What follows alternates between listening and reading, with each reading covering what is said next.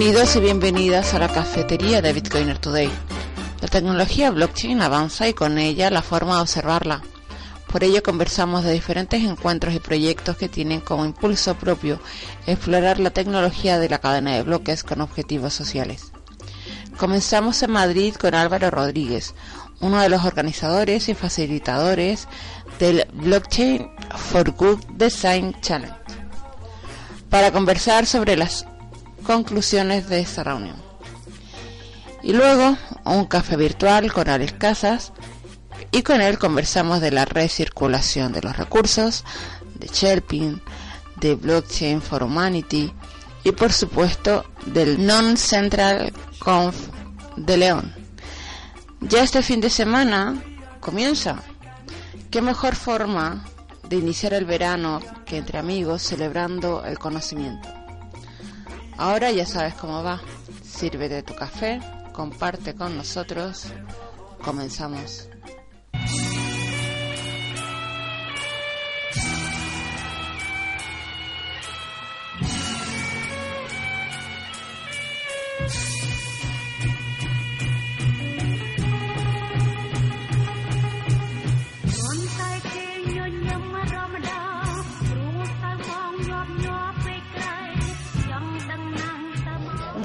Terminó el evento, me he enterado un poco, ya les contaré. Ha sido bastante divertido, pero estamos con, estamos con Álvaro. Y le voy a preguntar, bueno Álvaro, ¿desde cuándo estáis concibiendo este evento? Bueno, este evento empezó hace aproximadamente año, un año, hace poco más de un año. Em, cuando empecé a trabajar en blockchain, que me di cuenta que em, blockchain es una gran tecnología eh, en búsqueda de problemas para solucionar y esto es un, reto que suele ser muy habitual en los procesos de design thinking. Entonces se me ocurrió, ¿por qué no aplicar un, design, proceso de design thinking a blockchain? ¿Y por qué no hacerlo en un formato muy específico que es un design challenge, que es una actividad de un par de días en la que se comprime el proceso para llegar a los primeros prototipos de soluciones? le comenté esta, esta iniciativa a Gustavo, que ya conoces, eh, también se lo comenté a Alex de Shelping y, a otro facilitador que se llama José Sopeña y juntos empezamos a trabajar en, esta actividad y conseguimos el apoyo de la Fundación 11 eh, y eh, del IE para realizarlo. Eh, estuvimos los últimos, durante los últimos cuatro meses preparándola, desarrollando toda la metodología, todo lo que son los materiales necesarios, el guion y al final embarcamos a Adri, el último facilitador, para que nos eches una mano y el resultado es el que tú has experimentado hoy. Bueno, vamos a, voy a empezar a hacer preguntas por lo básico. ¿Qué es? ¿Cómo defines un facilitador? Un facilitador es una persona que ayuda a un grupo de, de personas a recorrer un camino, una metodología que es el design thinking de la manera lo más suave, lo más amable y lo más entendible posible. Esta metodología es una metodología muy lógica en su esencia, pero requiere de conocimiento de diferentes eh, técnicas e instrumentos para que surta, efecto y requiere un estar muy familiarizado con la, filosofía de design thinking, que al fin y al cabo es una manera específica de pensar. Entonces un facilitador es básicamente una persona que tiene esa experiencia y que ayuda a los demás con ella para, que puedan cumplir el objetivo final del proceso que es desarrollar una nueva propuesta de valor para un consumidor determinado. Ahora quiero que me expliques lo que es design thinking. Design Thinking es una metodología de diseño estratégico para la, eh, centrar en el usuario y en sus necesidades para el desarrollo de nuevas propuestas de valor. El design thinking fue, bueno, tiene una historia bastante larga, fue, fue ideado a partir de los años 50, bebe de diversas fuentes eh, y en su forma actual fue que nació sobre todo en el Instituto de Diseño de, Stanford en California y la primera consultora en popularizarlo fue IDEO.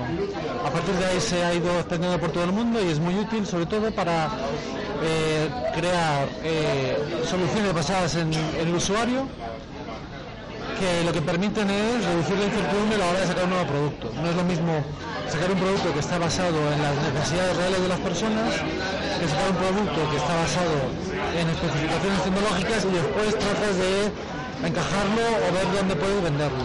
Es muy distinto. Y realmente eh, el design thinking ayuda a, a, vender al final lo que estás construyendo, ya que la gente lo use. ¿En qué momento converge, crees tú, eh, la blockchain y la thinking? Bueno, blockchain design thinking de momento es eh, una historia muy corta, somos quizás pioneros en Europa en hacer esto. No sé si hay más gente haciéndolo, pero desde luego se está haciendo muy poca, muy, una escala muy, muy pequeña, porque el problema es que mm, hasta ahora el design thinking ha sido básicamente una tecnología en manos de ingenieros y no, es, y, y no el salto al negocio y a las soluciones de negocio. Y, y por lo tanto, bueno, estamos empezando un camino que aún queda mucho mucho trecho y que creemos que el design thinking puede ayudar. ¿Vais a seguir haciendo eventos o trabajando en, este, en esta metodología del design thinking con blockchain? Sí, nuestra idea es realmente eh, terminar, eh, seguir trabajando en esta metodología y seguir realizando eventos, incluso eventos temáticos por industrias o por o con grupos de empresas particulares o, también con Blockchain for Good, por supuesto, para seguir explorando las posibilidades del design thinking para blockchain.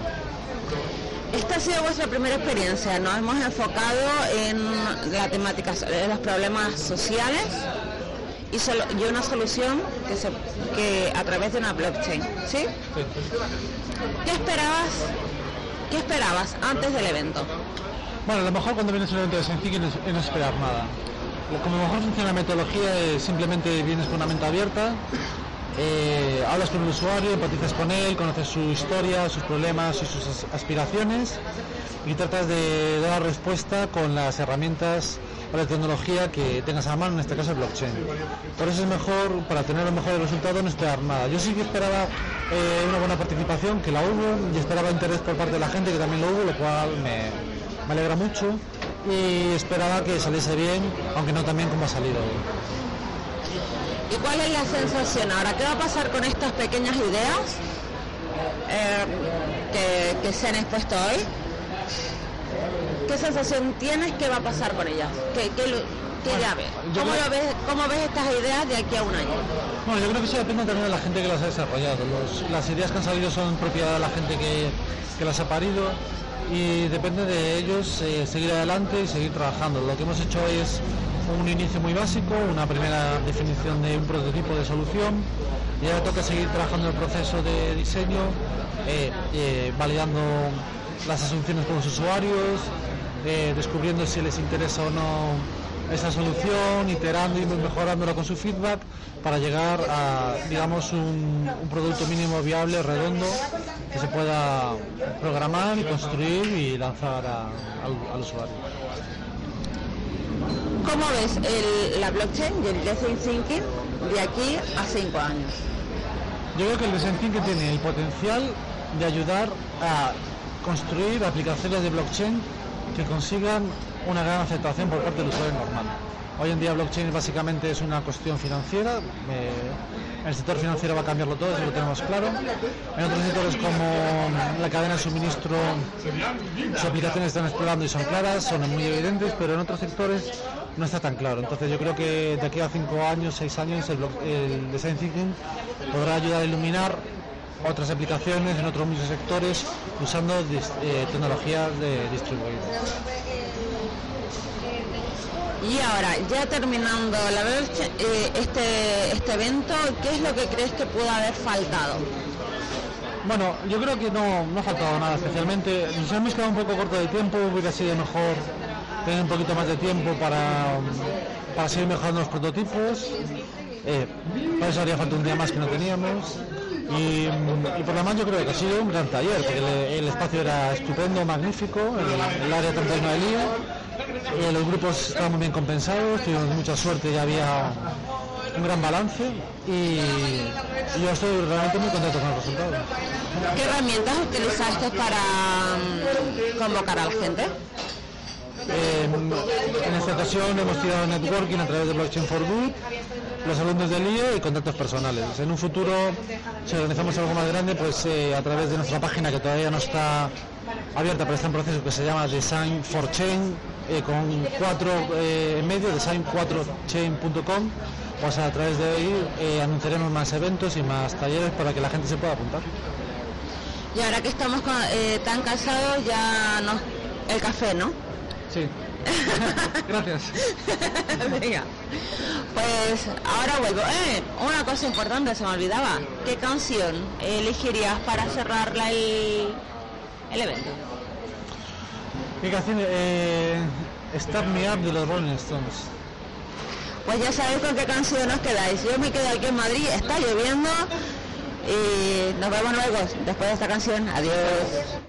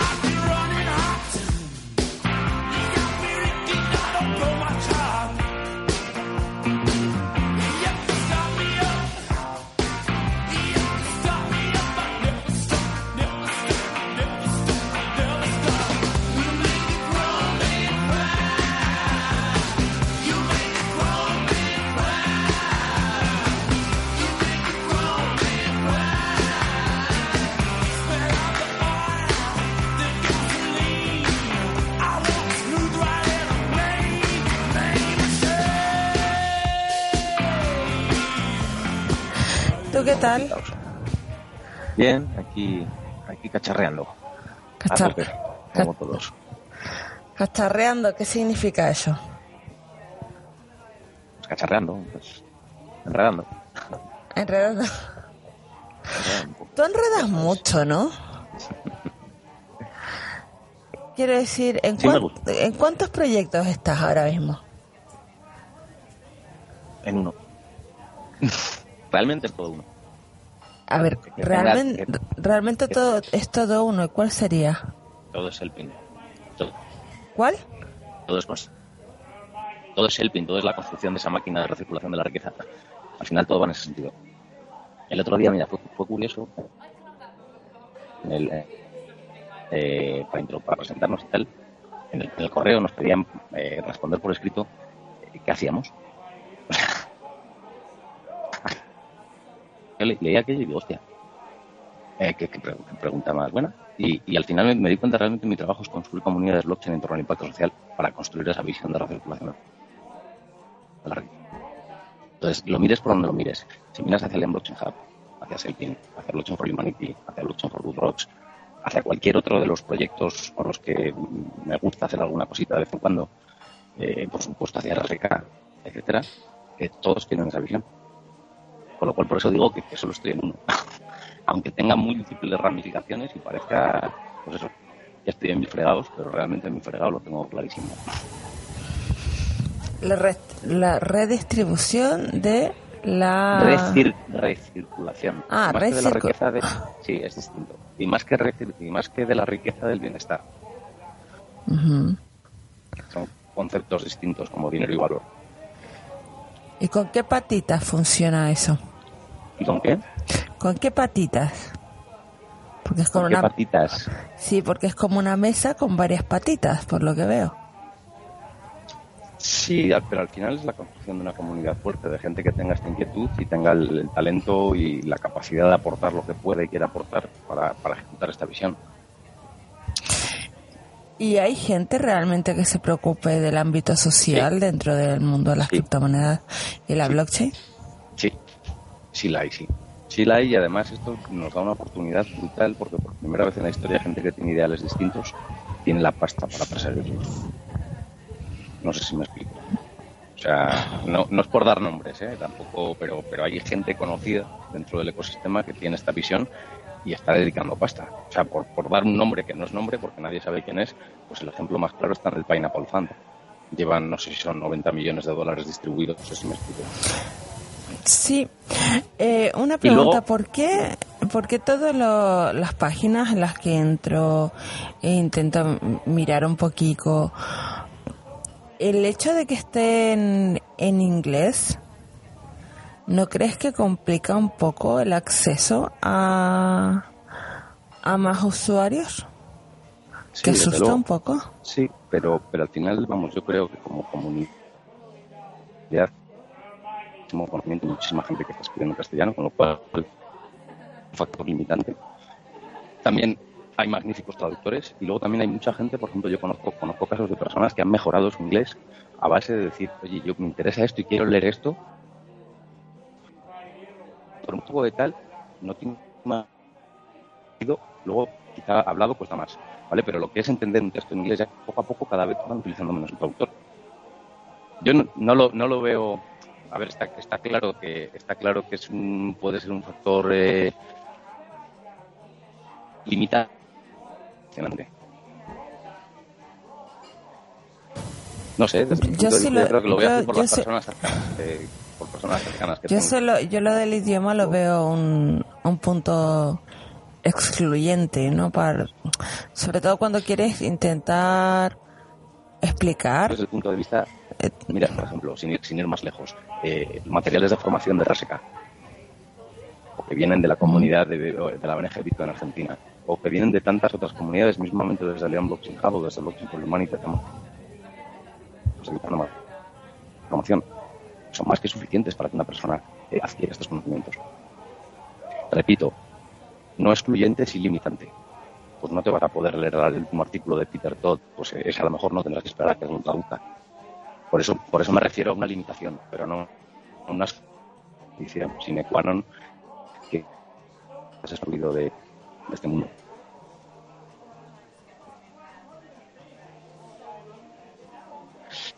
oye, por cierto, espera, te voy a acabar porque antes me has preguntado una cosa que me he empezado para desarrollarlo a, sacar otros temas. Yo voy hacia, el, hacia la hipótesis de que se libera una gran cantidad de recursos mundiales. O sea, todos esos recursos que estaban dirigidos a la intermediación, al no ser necesaria porque hay una alternativa tecnológica, van a quedar disponibles. Y por otro lado, también todos los vertidos o derrames, entre comillas, de fraudes y corrupción, igual. Tengo una, anécdota un poco, un poco chorra, pero para mí es bastante, bastante gráfica y, significativa.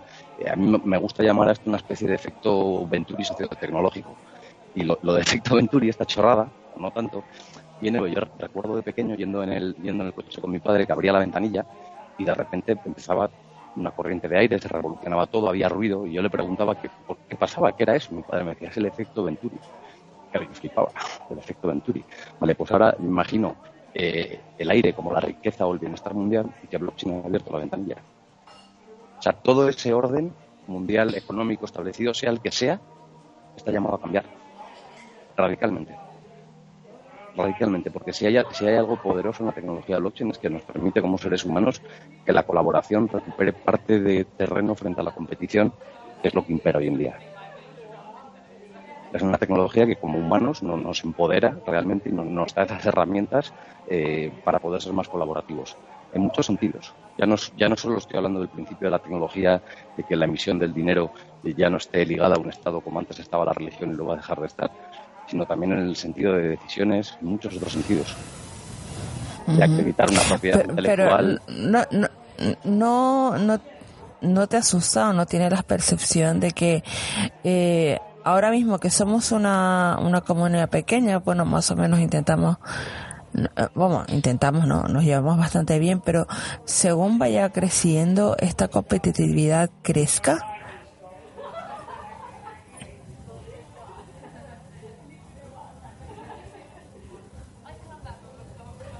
Eh, compitan, ¿vale? Por mucho de mercado que hace a, que hace a las comunidades colaborar más, o adoptar más esquemas de propiedad o uso compartido, etcétera, va a ser una situación mejor a la que estamos ahora.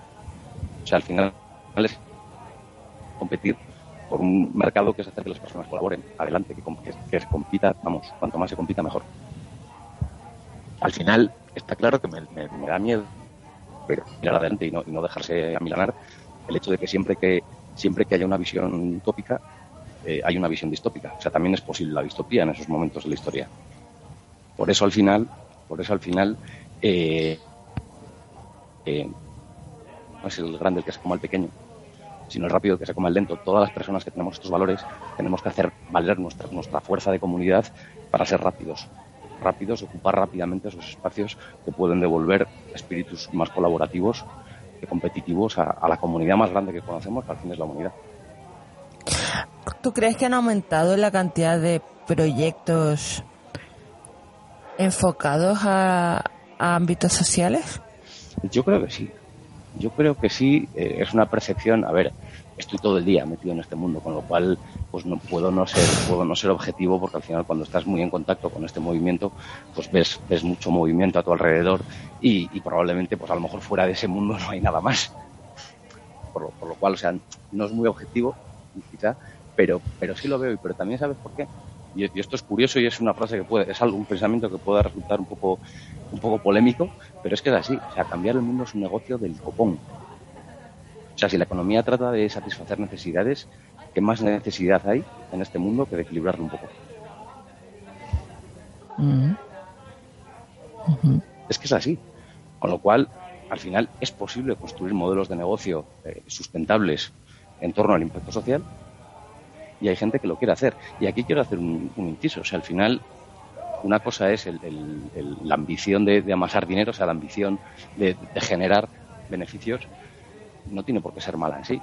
Al final, lo que puede hacer lo no tan bueno es el que quieres hacer tú con esos beneficios, porque es que luego encima parece, ahí hay un factor cultural, religioso incluso, yo, yo creo, que si tú tratas de hacer dinero ayudando a gente, eres una especie de demonio con rabos y cuernos. Pero sin embargo, si tú ganas muchísimo más dinero sin ayudar a nadie y encima incluso jodiéndole, eres una especie de semidioso.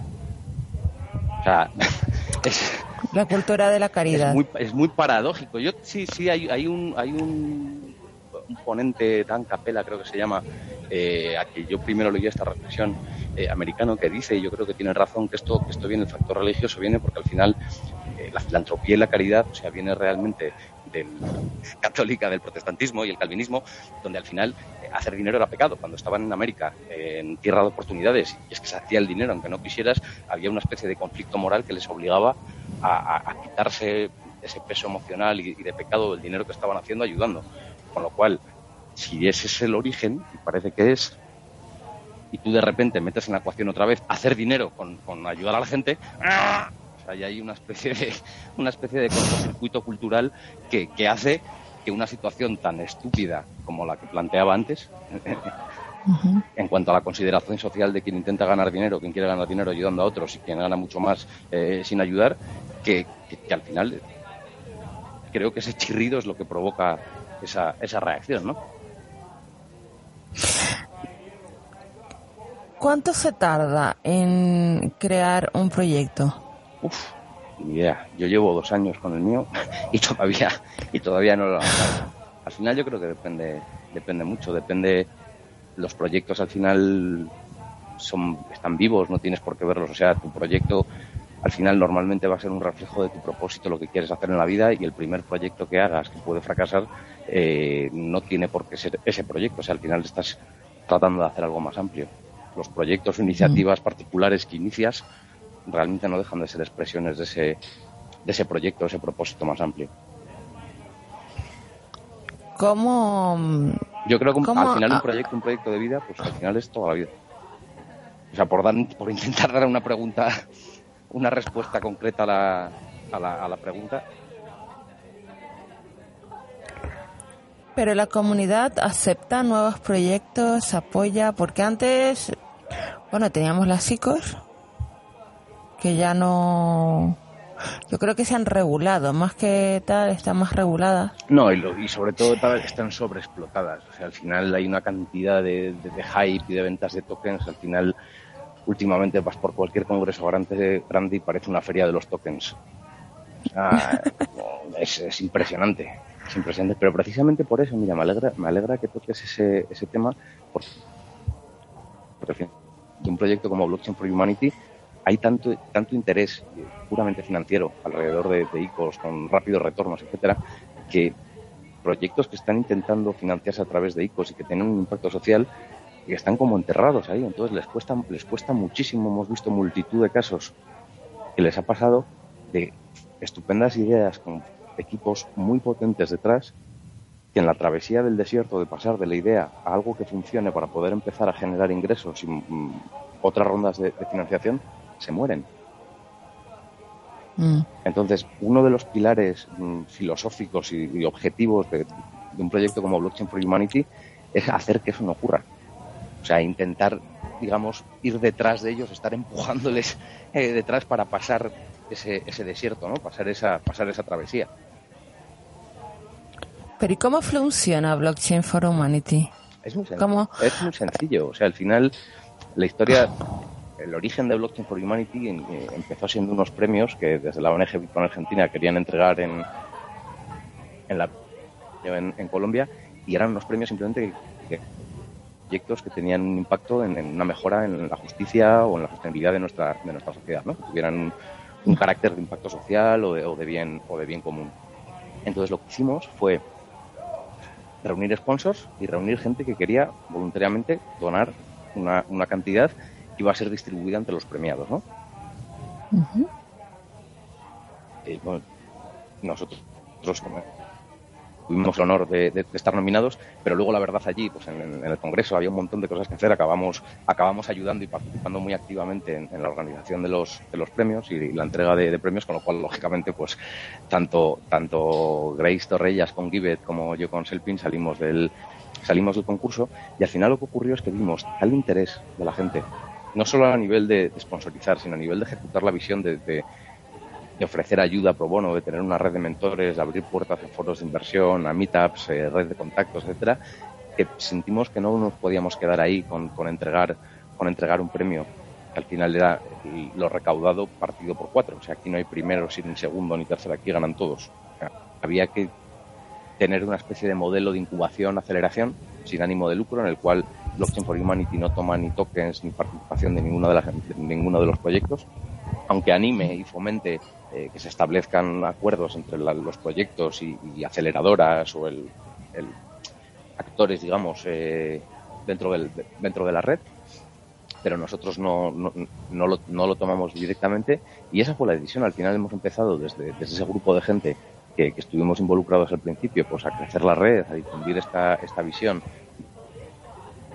de ayudar pasar ese, a poder pasar ese desierto y, y funcionando y, preparando la siguiente edición con los premiados para, para eso, para que tengan su, primer proyecto funcionando, o sea, su primer eh, producto mínimo viable, llámalo como, llámalo como quieras, y, la verdad es muy satisfactorio, la verdad estoy muy, muy, muy, muy contento porque al, final, ¿tú te acuerdas de la bola de cristal? ¿Verdad? Sí. Lo que, sí. decían de solo no puedes, con amigos sí para mí, eh, Blockchain for Humanity es un poco la, elevación de, de ¿no? A, buscar todavía más amigos.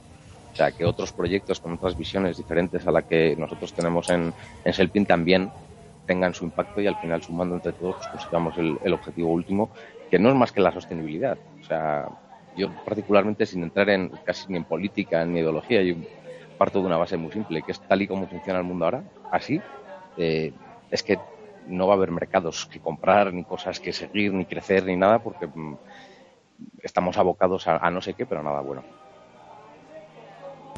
¿Y Shelpin? ¿Qué, qué, pasa con ello? Shelpin. pues Shelpin al final es mi bebé. Shelpin es, es, algo que lleva en mi cabeza desde hace 20 años, prácticamente. O sea, yo estaba convencido, y lo sigo estando y cada vez lo veo más claro, que, todas estas fuerzas que operan en los mercados, el marketing, la retención de clientes, la fidelización, tenía que haber alguna manera de, que estuviera al servicio de las personas. Y al final, eso que hace 20 años era tan raro, la responsabilidad social corporativa todavía era algo casi, ya no en España, sino que casi no soy no soy hablar yo al principio lo llevaba a mi, a mi, a mi mundo, a mi caso concreto. ¿no? Decía, vale, pues yo se acerca la edad de tener 18 años, me gustaría comprarme un coche, no puedo pagar el, precio entero. Coño, pues si hay una marca que a mí me gusta, no me importa llevar mi coche rotulado con, con esa marca y me pagan la mitad del coche, ¿por qué no? Eso era uno. Vale. Entonces, al final, eso, eso va, evolucionando, al final la, visión o el, objetivo es más amplio, bueno, para las personas y al final eh, llegas al hecho de, decir, pues el, hecho tiene que llegar un momento en el cual la sociedad eh, vaya a, reclamar, ¿no? O a pedir a las empresas que devuelvan algo. Y al final ese concepto de responsabilidad social corporativa, al final, de alguna manera ha nacido como fuente de ventaja competitiva y de competición en los mercados, ¿no? Para poder establecer vínculos emocionales con los clientes. O sea, al final, a lo largo de la historia, ha habido como una serie de, fuentes de ventaja competitiva, ¿no? Tenían que buscar su supervivencia en los mercados y anda por la siguiente, ¿no? Entonces, haciéndolo de una manera muy, muy a grandes rasgos. ¿No? Pasamos desde una época de consumismo brutal en la recuperación después de la Segunda Guerra Mundial, donde la fuente de ventaja competitiva era producir compraba, con lo cual había que producir, producir y producir. Cuando ya todos tienen un nivel de producción de la leche, el tema estaba en el coste.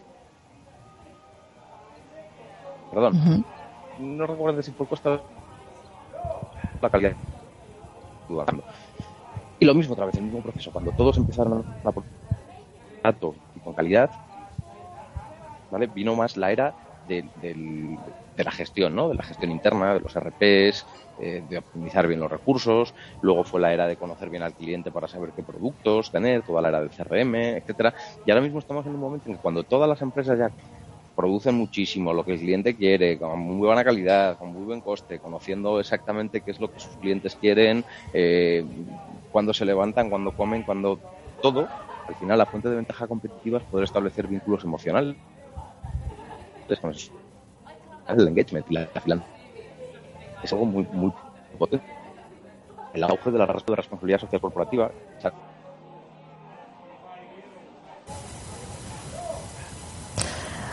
se escucha un poco mal, se escucha un poco mal, entonces eh, hay una parte que no me ha quedado clara.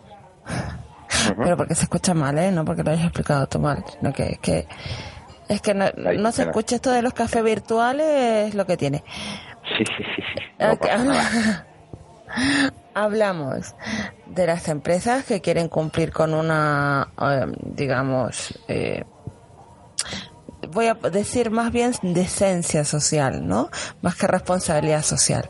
Hacer una decencia, eh, o aparentar esa decencia con marketing, lo que nos intentan meter, ¿no? Del, como dice, conduces como piensas y todos esos rollos, ¿no? Luego está el, usuario del primer mundo que puede sentirse un poco agobiado por,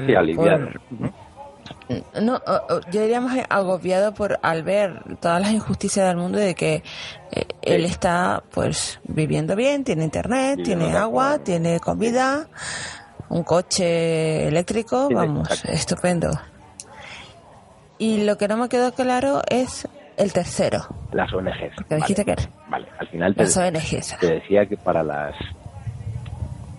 para las ONGs al final es una fuente gratuita de captación de ingresos.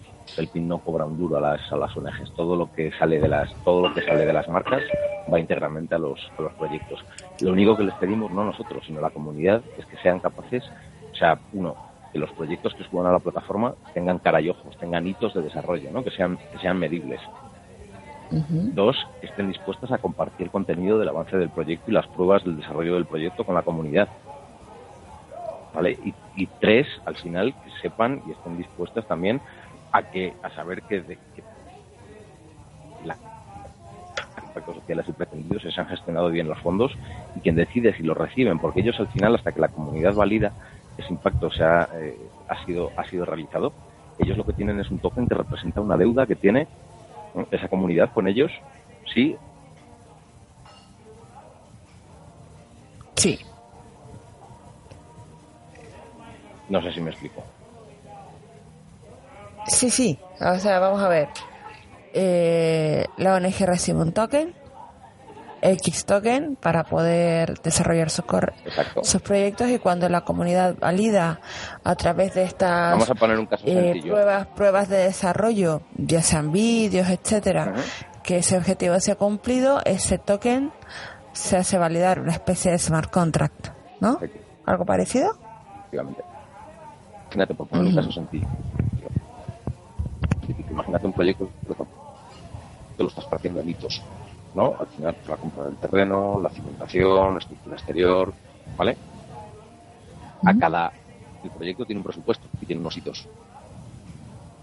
Cada vez que se cumple un hito, la comunidad lo valida o no. Cuando lo valida, automáticamente el equivalente fiat de esos tokens, ese porcentaje del presupuesto del proyecto, lo recibe la ONG. Pero si no, no. ¿Y en qué paso está eh, tu proyecto, Chelpin? Vale, siempre, siempre digo lo mismo. Eh, yo llevo dos años aprendiendo, conociendo gente, dando webs de distintas naturalezas en, cuanto a los modelos, ¿vale? De operativos, tecnológicos, etcétera.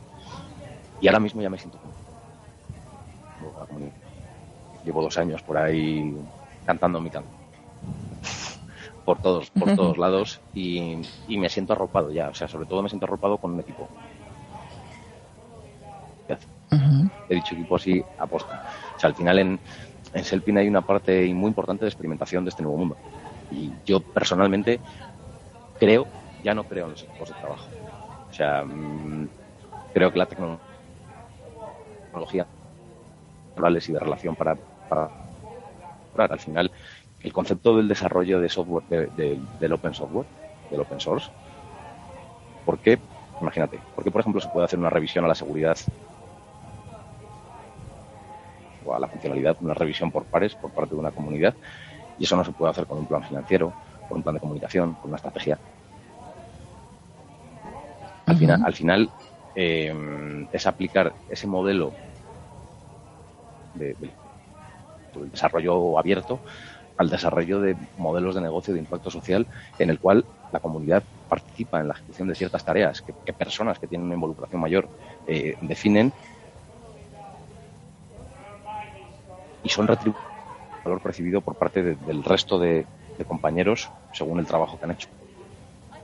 Sé que esto es un experimento, pero no me voy a quedar con las ganas de no hacerlo. sé que hay un montón de incógnitas, un montón de, un montón de retos a esta manera de, de, trabajo, pero realmente creo que tiene que ser la base de cualquier, de cualquier modelo que aspire a ser una DAO o a ser descentralizada. Desde un punto de vista real, ¿eh? no, de, no de siglas. Por ejemplo, la, sí, yo no las siglas, DAO siglas. Me, me, me, parece, me parece que encierran, encierran un, una bonita contradicción. Al final hablamos de decentralized, que tiene que ver con la colectividad. Uh -huh hablamos de autónomos, que tiene que ver más con la individualidad, quizá, y luego lo rematamos con organización. o sea, es, raro. es bastante, es bastante, bastante curioso.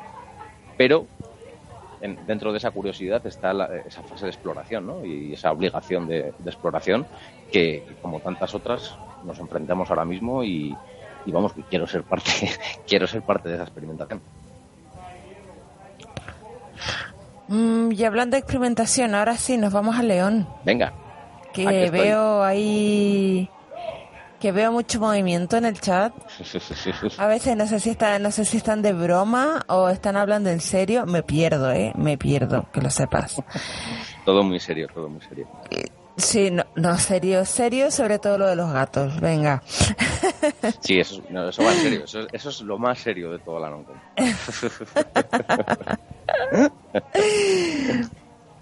Pobres gatitos. ¿Cómo va lo de...? Pues ya, ya no queda nada. Sí, estaremos a punto de empezar el, la comidita que vamos a tener ahí al aire libre en las instalaciones de donde se va a hacer la, la. Bueno, pero ¿qué, ¿qué, ¿qué va a ser al final? Porque va a haber gente que va a ir a, a dar su speech, a hablar también. Uh -huh. ¿No? O sea, que, que, van a ver, va a haber más de una charla entretenida por ahí. Sí, hay unas cuantas, la verdad. Inter interesantes. Estoy, la verdad, estoy encantado con, con, la respuesta de, como, como los llamo, como me gusta llamarlos, los, los, los speak friends, ¿no? Al final aquí no hay, no hay speakers, hay amigos que quieren venir a, a pasar un fin de semana aquí, a, a conocer la ciudad, a conocer más, más gente y, y, ya de paso, pues ya de paso que estás y que hay tanto conocimiento reunido y tal, pues organizamos unas, unas cuantas charlas, y la verdad, desde el, pues mira, vamos a estar desde el sábado sobre las diez y media de la mañana aproximadamente, ¿vale? Porque la noche anterior hay un, una bienvenida que simplemente iremos a conocer la ciudad y dar una, una vuelta, entonces no vamos a empezar muy temprano. Vamos a estar desde las 10 hasta las 2. A las 2 paramos a 4 menos cuarto, empezamos otra vez hasta las 8. Mañana, desde las 11 también, para no, para no agobiarnos, hasta las 2 de la tarde, donde va a ser la, donde va a ser la despedida. Y entre medias, la noche y la hoguera de San Antosio, que es una sorpresa. Hay preparadas varias, varias, varias sorpresitas, varios espectáculos, actuaciones, conciertos, mm, etcétera. Y bueno, yo creo que lo vamos a pasar, lo vamos a pasar muy muy bien. ¿Tú crees? ¿Cuántos van? ¿Cuántos tienes confirmados? Pues la sala, la sala, en cuanto a los asistentes, la sala tiene capacidad para 270 personas. No es una sala muy grande, pero bueno, yo creo que es un tamaño ideal para ser una primera, para ser una primera edición. Ojalá, ojalá la llenemos. Me doy con un canto en los, en los dientes. Y ahora mismo Speak Friends hay 36, si no recuerdo mal. Sí. Sí. Ah, y no te conté antes, por cierto. Eh, he hacer una parte abierta está incluida en el programa de fiestas de San Juan y San Pedro de, León, en la cual, eh, gratuito, de forma gratuita y abierta, sin previa inscripción ni nada, desde las 11 de la mañana hasta las 8, con un descanso para comer, se va a impartir una a, a, blockchain, desde las bases de establecimiento de la confianza, bases económicas y filosóficas del origen del dinero, etcétera, hasta introducción a la criptografía, el debajo del capo de Bitcoin, conceptos de smart contracts, otros tipos eh, ¿Qué día va a ser eso? Que es el, el, paralelo, 23. y va a haber como dos programaciones, una totalmente introductoria y divulgativa y, gratuita, y ya otra más especializada, donde el nivel de las charlas, pues una persona que no, no ha oído hablar eh, nunca de la palabra hash se mete allí, pues probablemente no entienda, no entienda, no entienda mucho. No voy a decir que nada, pero, pero bueno, le, le faltarán conceptos. El 23 va a ser introductoria. Esto está. Sí. Eso es. Y para ir no hay que inscribirse ni nada, simplemente plantarse ahí el león. a plantarse ahí el león y gritar, ¡eh, Alex, ¿dónde estás? Exacto. Eso o ves una panda de frikis que van a por la calle y vas a identificarnos rápidamente. Eso, eso también va a pasar, ¿eh? Vale, no, entonces nos plantamos el león, a las 11, el que no tenga muy claro o quiera aprender, se puede acercar tranquilamente, sentarse ahí a, escuchar. vale, y de la parte especializada, ¿qué, qué, va a haber? ¿Qué va a haber? Estoy ansioso por ver todo lo que va a haber, la verdad, porque lo que te decía antes, estoy súper contento con, con, la respuesta de todo el mundo, la verdad al final se está movilizando gente que pues, viene desde, desde Suiza, desde Ucrania, desde Inglaterra, desde Holanda, desde Francia, por supuesto de España, un montón de, un montón de gente. Y, al final estoy muy contento porque realmente eh, muchas veces en, todos estos viajes y congresos donde he conocido a donde he conocido a todos estos amigos y ahora eh, Speak Friends aquí en, en León, veo muy poquita gente española y me da, me da, rabia, la verdad. Me da, me da rabia que, no viajemos más, ¿no? que no estemos conociendo más gente, porque al final esto es una comunidad global. Y realmente para, salvo, salvo algunas excepciones, eh, estamos como muy, muy encerrados aquí. Entonces también de esta manera, pues, pues me hace, me hace mucha ilusión que gente que tengo muchísimo aprecio dentro del ecosistema nacional eh, pueda conocer a toda esta, a toda esta gente, ¿no?